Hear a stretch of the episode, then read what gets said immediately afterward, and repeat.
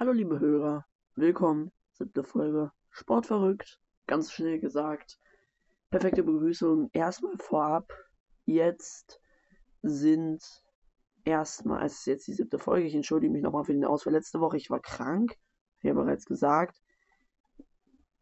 Ähm, genau, vorab, dieser Podcast wird hoffentlich bald bei Audio noch erscheinen.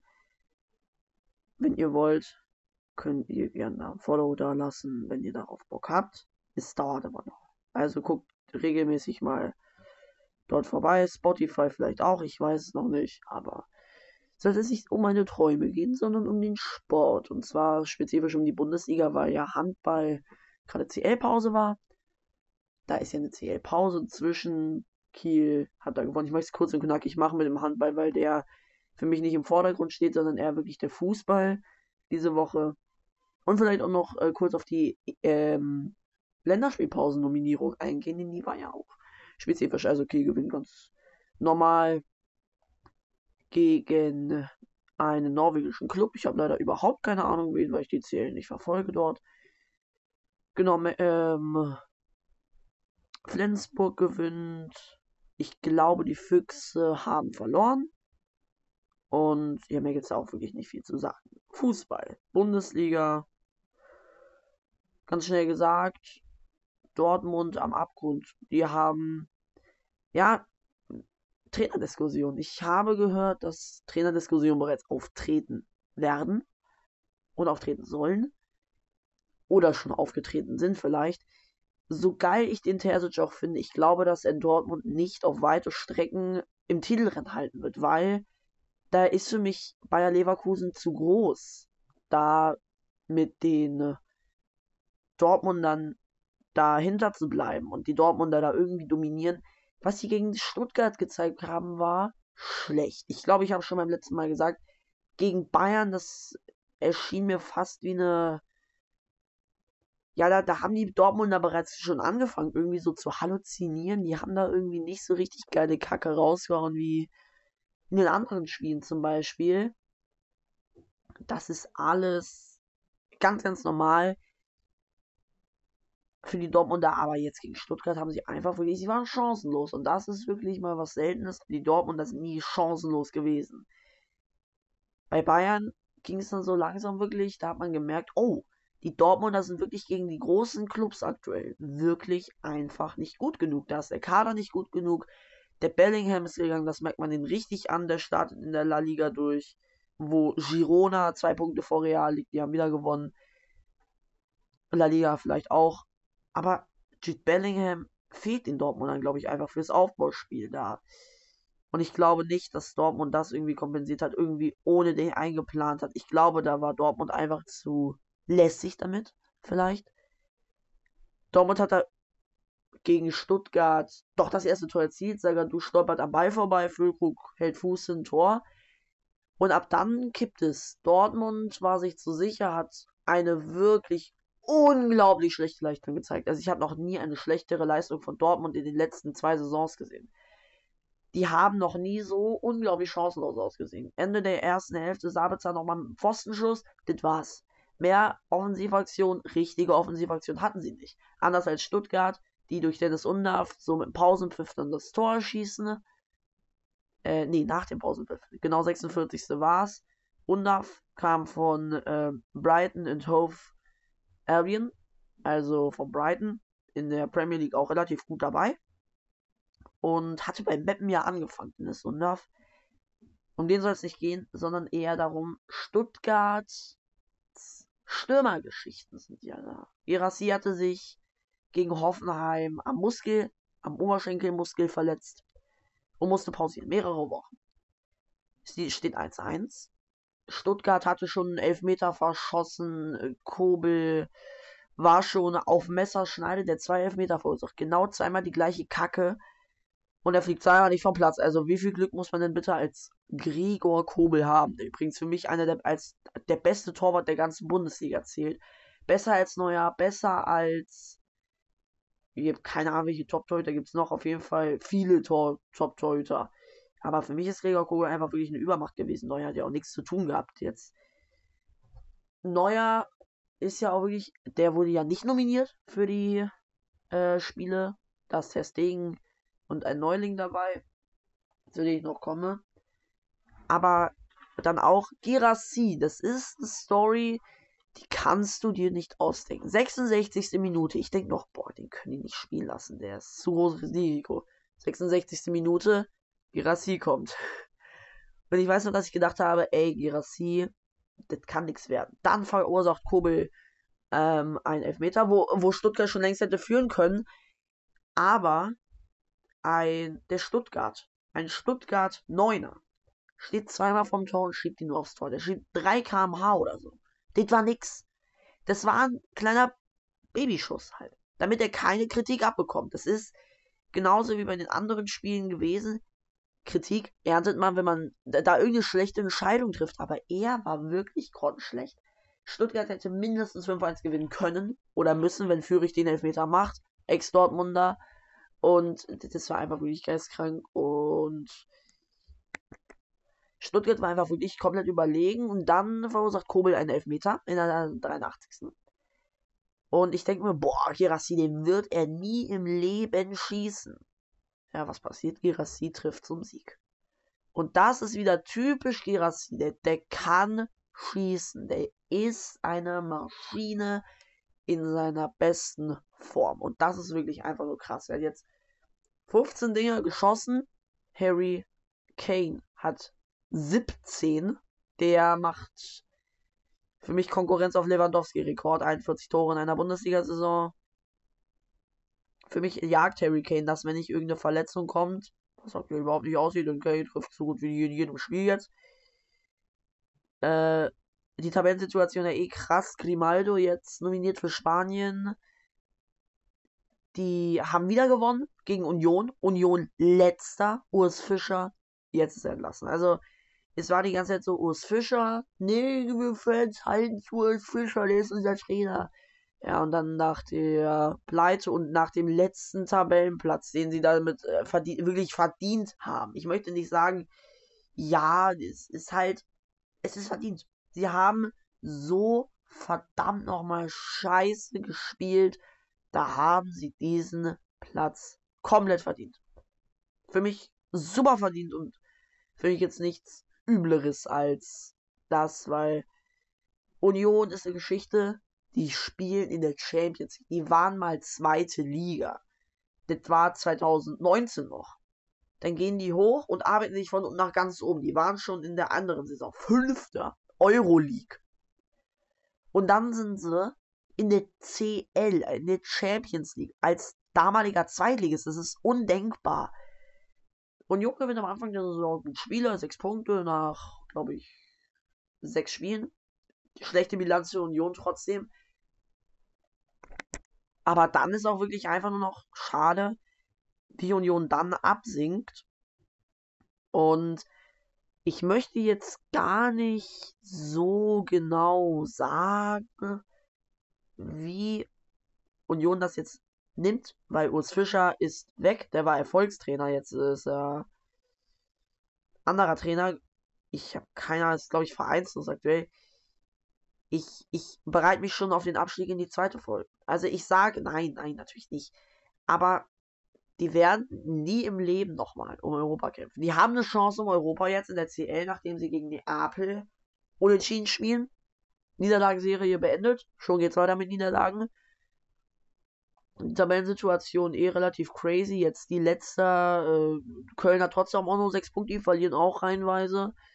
Äh, ja, Mainz ist äh, reinweise tatsächlich ein bisschen besser auch geworden da über die Strecken auch nicht unbedingt wirklich so, dass man sagt, ey, die können noch mal oben mitspielen, was sie durchaus können, was Mainz durchaus kann. Die haben den Kader dazu.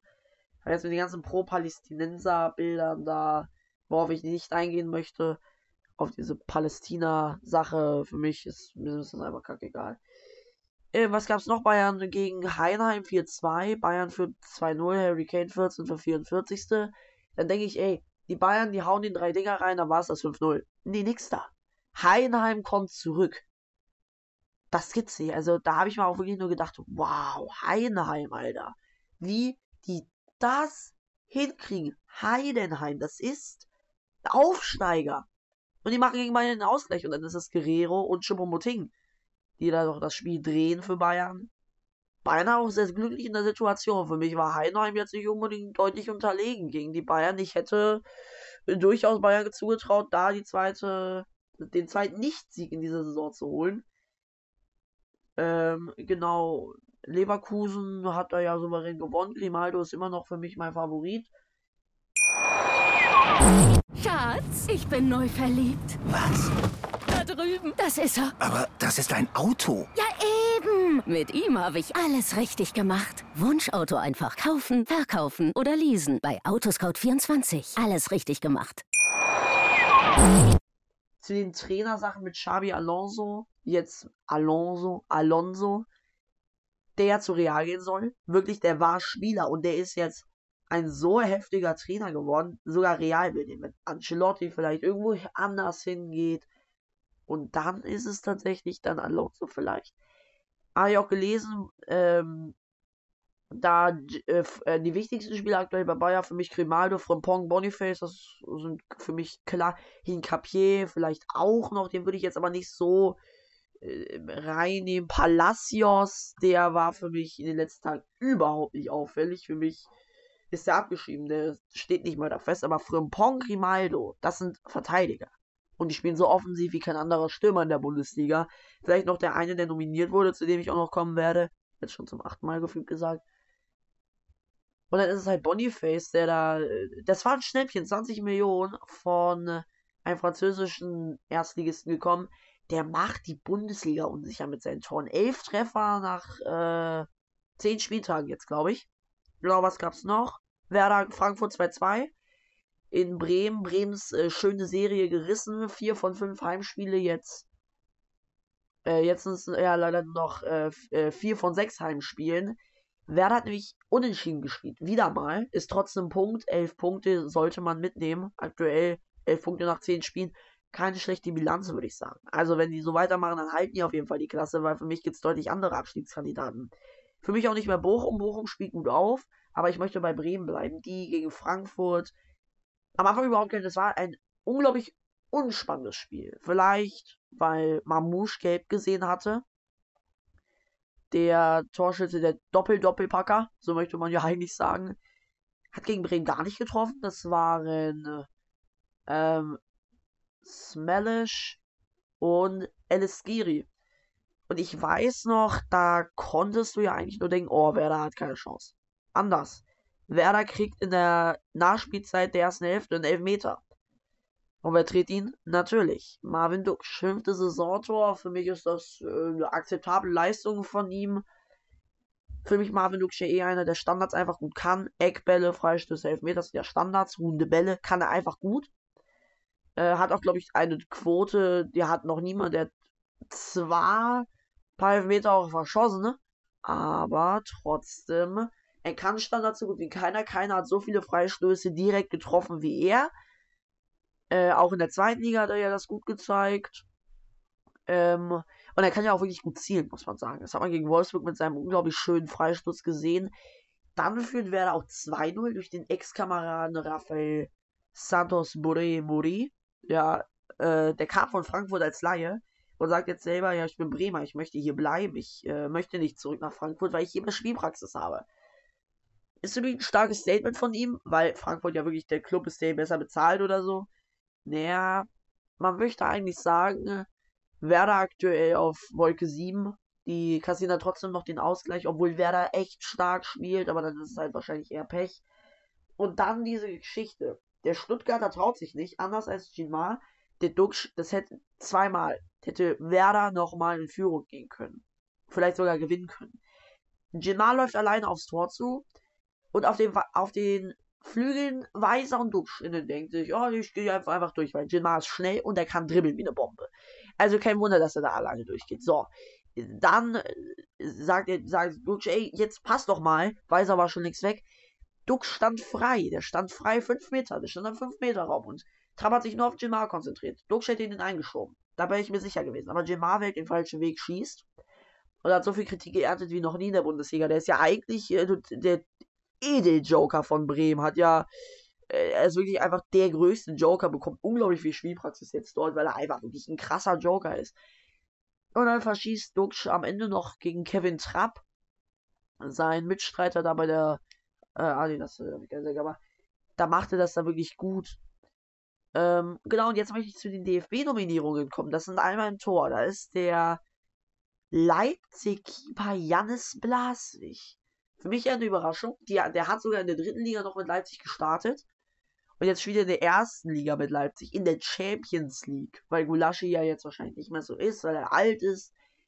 Aber Blaswig ist ja wirklich eine Übermacht. Der hält unmöglichste Bälle, genauso wie Sven Ulreich. Auch nur ein Ersatzkeeper, in Anführungszeichen, wette wie Blaswig, der wird Stammkeeper werden. Das schwöre ich euch.